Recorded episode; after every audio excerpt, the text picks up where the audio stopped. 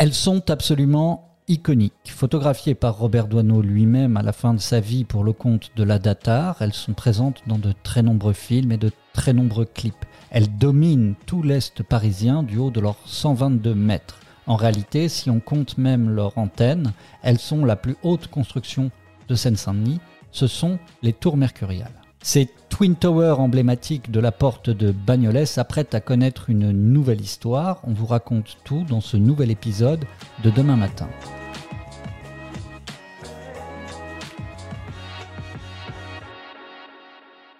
Les Mercuriales sont le fruit d'une histoire urbanistique et politique qui se situe à Bagnolet, juste à côté de Paris. À partir des années 50 et jusqu'à la fin des années 60, la commune négocie âprement avec l'État qui cherche à faire passer l'autoroute A3 sur son territoire. En contrepartie, la ville de Bagnolet obtient de nombreuses compensations, par exemple l'extension de la ligne 3 du métro, le financement de très nombreux logements sociaux et même la création d'un vrai pôle tertiaire, environ 160 000 mètres carrés de bureaux programmés à la porte de Bagnolet pour faire contrepoids à la défense et donc rééquilibrer déjà à l'époque l'offre de bureaux à l'est de Paris. Toutes ces ambitions viennent se projeter à l'endroit précis où la nouvelle autoroute A3 vient se greffer au non moins jeune boulevard périphérique. Le vaste projet d'aménagement qui comprend l'échangeur et ses abords est pensé par l'architecte Serge Lana, qui deviendra par la suite l'architecte des Mercuriales. Résistant, communiste, proche du mouvement moderne, Serge Lana est connu pour euh, de très nombreuses réalisations dans l'Est parisien, par exemple le siège de la CGT à Montreuil. Il est le penseur de ce fameux échangeur de la porte de Bagnolet, et il imagine, dans une époque encore dominée par la voiture et le progrès qu'elle incarne, un changement de rapport au paysage, un paysage pensé pour l'automobiliste. Pour l'automobiliste, les tours qui jalonnent le périphérique forment un système de colonnade. L'ANA voit dans l'autoroute un fleuve et dans son projet un estuaire avec une arrivée, un départ et au milieu une île.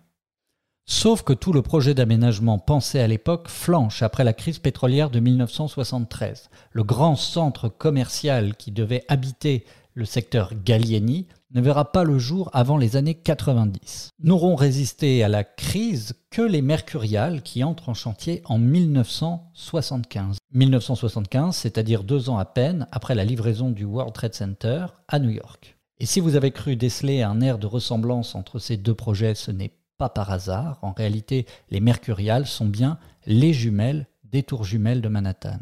Enfin, à quelques subtilités architecturales près. D'abord, les Mercuriales sont bien moins hautes que les Twin Towers américaines. Elles sont trois fois plus petites. Autre différence, les façades des Mercuriales ne sont pas porteuses. En réalité, les poteaux ont été renvoyés à l'intérieur du bâtiment pour permettre des façades rideaux entièrement vitrées qui laissent entrer énormément de soleil à l'intérieur des bureaux et qui allègent la silhouette vue de dehors. Les deux tours de 33 étages sont connectées au sol par un socle commun, une dalle qui regroupe les services, la technique et la logistique du bâtiment. À travers les décennies, les deux tours, Ponant et Levant, ont fait l'objet de tractations immobilières mouvementées, jusqu'en 2019 où elles ont été officiellement rachetées par le groupe anglo-israélien Omnam, qui y projette la réalisation d'un double hôtel de 850 chambres opéré par Marriott. Pour le groupe Marriott, c'est d'ailleurs une occasion de boucler la boucle, puisque le groupe opère déjà l'hôtel de la Porte-Maillot, qui est le plus grand hôtel de France et qui va trouver ici un des plus grands projets hôteliers d'Europe à l'heure actuelle. Alors il faut dire que très peu de choses ont été rendues publiques et officielles sur ce projet à ce stade. On sait grâce aux bases de données de Bercy que des transactions foncières ont eu lieu sur la parcelle en question à hauteur de 39 et 55 millions d'euros pour vous donner une idée de l'étendue de l'opération. On sait également que la mairie de Bagnolet a délivré un permis de construire pour l'opération début 2020, signée par une agence qui s'appelle Global Architecture. L'opération n'est pas encore rentrée en travaux, mais ça ne saurait trop tarder. Pour l'heure, c'est une démarche d'occupation temporaire qui démarre tout juste dans les Mercuriales.